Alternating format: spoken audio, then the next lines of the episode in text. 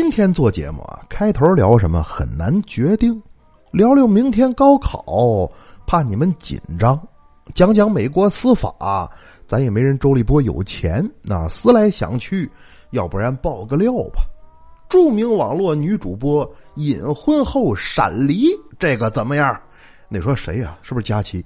拉倒吧，他头婚都犯愁呢，还离婚。这说的是斗鱼一姐冯某某，因为被爆出曾经与前夫合伙骗粉丝礼物，最近心情啊有点糟糕。其实离婚什么的无所谓，这是每个人的自由和隐私。但如果睁眼说瞎话，强行忽悠粉丝花钱，那你跟佛系少女也不沾边儿啊。要不然以后咱改名叫魔系少妇。哎，你说你喜欢小会计，给我火箭和飞机，就像整容很容易，换头就能变美丽。我在默默坑着你，快把钱花出去，老板你真大气。啊哈哈大家好，您正在收听到的节目是由喜马拉雅电台出品的《糗事播报》，我是每个月前两个礼拜三的当班主播杨派。那我还好啊，一个男的也就这样了。但是本台不少女主播啊，都特别羡慕那帮做视频直播的。你像佳琪就是，老盼着能红啊。那天一块吃饭，我就劝他，我说你现在这样还不够红吗？真是身在福中不知福。他还不服，什么叫身在福中不知福啊？我说哦，这句话的意思是说，发福都快胖成猪了，自己还不知道呢。听完我的话，佳琪哭了呀，泪水打湿了他面前的蒸羊羔、蒸熊掌、蒸鹿尾儿、烧花呀、烧雏鸡、烧子鹅、卤煮卤鸭、酱鸡腊肉、松花小肚、晾香肠、什锦素盘、熏鸡白肚、清蒸八宝猪、江米让鸭子、罐野鸡、罐鹌鹑、卤什锦卤子鹅、山鸡兔脯、菜米鱼、清蒸哈日马。不是，这这段先这样吧，说全了，节目也就完事儿了。虽然不想提，但是这话题绕不过去啊！明天就是一年一度的高考了，我估计考生能听到这个节目的不多，因为考前都要求静养，你像笑话、鬼故事，这都不宜收听。那能听到的，要不就是成竹在胸，要不就是自暴自弃。开个玩笑啊，自暴自弃也没关系。我小时候考试能答上的，肯定努力去答，但答不上的怎么办呢？给大伙儿提供一个私家秘方啊，答不上你还蒙不上，哎，蒙可是蒙，有技巧，哎，希望同学们能够掌握以下口诀叫三长一短选最短，三短一长选最长，两长两短要选 B，参差不齐就选 D。当年呢，调调就是靠着这个秘诀，才没考上大学。高考那年，调调痛下决心，递给他爸一条皮鞭子，郑重的说：“爸，如果我高考失利，你就拿这个抽死我。”再看调调他爸摇摇头，笑道：“哎，你先别想这些，专心准备考试啊。”这时候，老爷子又打身后抽出一把大砍刀，我这儿自有安排。调调能活到今天呢，全靠老刀客手下留情啊。哈哈哈哈 调到他们家就这个门风啊，一派尚武的精神，所以你看他现在嘻嘻哈哈当主播，其实脾气挺暴。啊，上学那会儿，宿管查寝，把他电热壶给没收了，他这回来就不干了，敢收我东西，当时抄起大砍刀就下楼了。同寝的拦拦不住啊，这不要闯祸吗？都快报警了。不得一会儿再看，他又回来了。你问怎么样啊？电水壶呢？调说别提了。都给我没收，这正是林某公手塞中把疾病哥哥哇这可遭通透鱼喽，吼哈！因为一个电水壶跟人拼命，你可见调调没什么钱。那这点大伙儿看，彩彩就比他强很多，人都成家立业了，而且百万粉丝啊，经济方面肯定是相对要宽裕。但咱就这对待孩子教育也不含糊，从来没有娇惯溺爱。你像那天彩彩带孩子逛街，孩子说：“妈妈，我想吃冰淇淋。”彩彩说：“吃什么冰淇淋？小小的孩子把身体都吃坏了。”妈妈今天没揣钱，不吃冰淇淋，走回家。孩子生气呀，一路闷闷不乐。啊，这会儿路过一家女装店，彩彩看这裙子好看呢，进去一通挑啊。刚选完号，他们家孩子跟售货员说：“阿姨呀，你别忙活了，我妈今天没揣钱，走回家。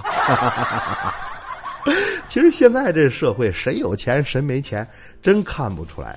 就拿我来说，你们看我平时出门虽然都骑自行车，但是我没钱吗？啊，我只是低调而已。又有谁能想到，我们家里头其实还有一台电动车？没钱怎么办呢？一分钱难倒英雄汉呢。你像那天我在网吧正打游戏呢，过来个小孩一看也就十五六岁上我这套词，哥给我根烟呗。我一看你个小孩你抽什么烟？我认识你吗？再看这小子撒腿就跑，一边跑一边跟小伙伴说：“快走，这小子认识我妈。”妈，好吧，这就叫做贼心虚。你看那天在公司就是。台领导买了一箱酸奶放在办公室，结果一上午丢了七八盒。中午开会啊，领导语重心长说这事儿啊，希望谁偷喝了酸奶可以主动承认错误，并且把酸奶还回来啊！毕竟现在科技这么发达，箱子上面还有指纹呢。大伙儿听完都觉得有道理呀。干等晚上下班，好家伙，连箱子都偷没了。幸亏领导没说查脚印儿啊，要不然办公楼还不得给夷为平地啊！那说到底谁偷的？我哪知道？反正酸奶是未来给我的，那破案了。未来欧巴啊，这是台里的颜值担当。但是别看他网上那么活泼，其实现实中还挺腼腆。那不嘛，朋友给他介绍个对象，定在公园见面。他呢，做节目忙啊，就迟到了。赶等到公园一看，姑娘已经坐在那等着了。那未来从侧面走过去，轻轻的拍了拍姑娘的肩膀。那姑娘回神愣了一下，然后就把手里的矿泉水瓶子给递了过去。那啥，那塑料袋你还要不要？拿它当捡破烂的。其实要说撩妹这一点呢，未来在学生时代水平还可以啊。那次也是走在街上，看见个姑娘长得真漂亮啊。他这灵机一动，掏出学生证丢在姑娘身前，然后往前走走走走走。突然回头，哎，我学生证怎么丢了呢？故意回来啊，美女，你你看见我学生证了吗？再看这女的一脸尴尬，哎呦，真不好意思，我以为你不要了呢，让我给撕了。你看这稀碎，手咋那么欠呢？你还我！有的人是手欠，有的人是嘴欠，这一点李小妹受到过伤害啊。没做主播之前，小妹净给人打工了，什么样的公司都干过，什么奇葩领导也都见过。职场新人嘛，难免出错。但是这经理啊，嘴欠，只要李小妹一出错，经理就骂人：“你怎么这么笨呢？你猪啊你！”啊，有一次小妹忍无可忍，经理，你以后能不能不要骂我是猪？这样很伤人。经理点了点头，好吧，佩奇。那么说李小柱啊，呸，呃，李小妹现在肯定是好多了。有粉丝，有节目，生活质量是大幅度提升。你像那天他逛商场，就碰见一个大妈拉着小妹说：“孩子呀，我想给我闺女买件衣服，我看你跟我闺女身材差不多，你替我闺女试试呗。”看着大妈恳切的眼神，小妹感到了一阵的温暖。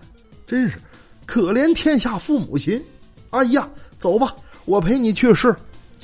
然后这阿姨就把她带到了一家孕婴专卖。阿姨，你的意思是我胖是吧？小妹身材其实挺好的，属于干吃不胖型，包括他们家狗都特别能吃。有一回，他就咨询专家：“专家，专家，请问一下，我们家狗为什么这么能吃呢？”专家说：“这个呀，原因有很多啊，是安全感的体现，还有呢，就是可能它很信任你，那也有可能是在学你。”哇，你是有多能吃啊！生活中和工作中都有太多的不平，所以我们更要吃胖点好让命运的天平往自己这边倾斜倾斜。这一点波姐就非常超然啊！她不止一次跟我说过，想把北京的房子卖掉，然后来一次说走就走的旅行。毕竟生活不止眼前的苟且，还有诗和远方的田野。这事儿都说好几年了。房东不同意呀，他妈租的房子。开玩笑啊，波姐认识辽宁广电正规官媒主持人，无论是基本功啊，还是主持经验，都非常值得我们学习。你像上次我听他节目，就觉得这个职业真是太难做了。那那回波姐接了一个听众来电，波姐说：“你好，先生，请问贵姓？啊，我姓勋。哦，勋是很少见的姓啊，薰衣草的薰吗？不是，是孙悟空的孙，孙。”姓孙是吧？啊，差点没打起来呀！波姐小时候就特别活泼好动，属于自己跟自己都能玩特别嗨的那种。你像那一年，他妈妈单位有一个阿姨家里呀，有个小孩跟他差不多大，自闭症，从来不跟陌生人说话。波姐他妈呢，就把波姐领到他们家去玩，希望波波的开朗能给这个自闭症患儿带来一些改变。啊，俩孩子玩了能有一个多小时吧，不负众望啊！这个从来不开口说话的孩子，居然特别大声的喊了一句：“你走吧，听你说话好闹听啊！” 那么段子说来没个完，咱们抓紧时间念留言来看。人生百态留言说：“他说这段子讲的我还没笑呢，你先笑了。”嗨。这叫未曾开言，我先笑场。笑叹红尘，把酒于耳，诉衷肠。楞个楞个里个楞个楞楞个里个楞个里个楞的噔。上礼拜台领导还夸我节目做的好呢，你是不是以为我要唱呢？我就不唱啊！再来看那谁谁谁的小粉丝留言说：“他说本来心情挺糟糕的，听了派哥的节目，老是忍不住扑哧一声笑出来。”讨厌，人家心情正在不好了啦。嗯，这属于文艺青年啊，享受那个低沉阴郁的感觉是吧？明白明白，我也曾经有过这样的阶段，计划过无数次与他相识的方式，可以是热情的挥手，可以是大咧咧的拍肩，亦或是潇洒的冲他看一眼。可是等待了很久之后，我们之间什么都没有发生。只是浅浅的对视，然后轻轻的别过了脸，而这一次再见，就是十年。听海哭的声音，拉倒吧，海可没哭，哭的是你们这群单身狗。再来看诺不言留言说，他说笑出声了，一抬头同事都在看我，机智的我对着手机叫了一声妈，先挂了啊，上班啦，拉倒吧。如果这就叫机智，那你的同事可能是弱智。怎么的？你琢磨谁跟妈聊天能笑出声啊？所以下次你得说：“亲爱的，先挂了啊，上班啦。”完了，这样更误会啊。再来看张欣然留言说：“他说派哥，节目时间太短了，你看人彩彩每期都四十多分钟。嗨，那男的女的能一样吗？没听过那句话叫‘只有累死的牛，没有累坏的地’。”你别看我短，但我能悬进去，就这意思吧。我尽量坚挺一些。再来看柯先生留言说：“他说对于不敢听惊悚不过一分钟的朋友啊，为了派哥的完播率，我建议到最后的环节，大家把耳机插头拔掉。插头拔掉，那不改外放了吗？意思自己不敢听。”拉几个垫背的一起听呗，应该是把耳机摘了啊。那么胆小的朋友听到这儿，您抓紧时间换台。喜马拉雅搜索“深夜小茶馆”，收听本人更多精彩节目。接下来咱们进入紧张刺激的惊悚不过一分钟。小张最近事业发展的不错，每天商场鏖战，酒场不断，还有个温柔美丽、善解人意的老婆。每天帮他料理生活，在年轻一辈里呀，属于人中精英。可是俗话说：“常在河边走，没有不湿鞋。”这天晚上，他又喝到半夜十二点多，醉眼惺忪的正往家走，这时候他突然发现前方的路灯下头站着一个人。越往前走，小张越觉得这个人奇怪。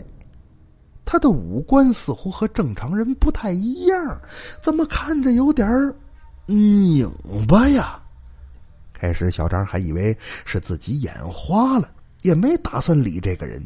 但是敢等走到近前儿，只见此人竟然朝他迎了过来，一边走，嘴里还一边发出啊的怪叫，而那张脸竟然像是被揉捏过的泥人一样，面目狰狞，五官扭曲。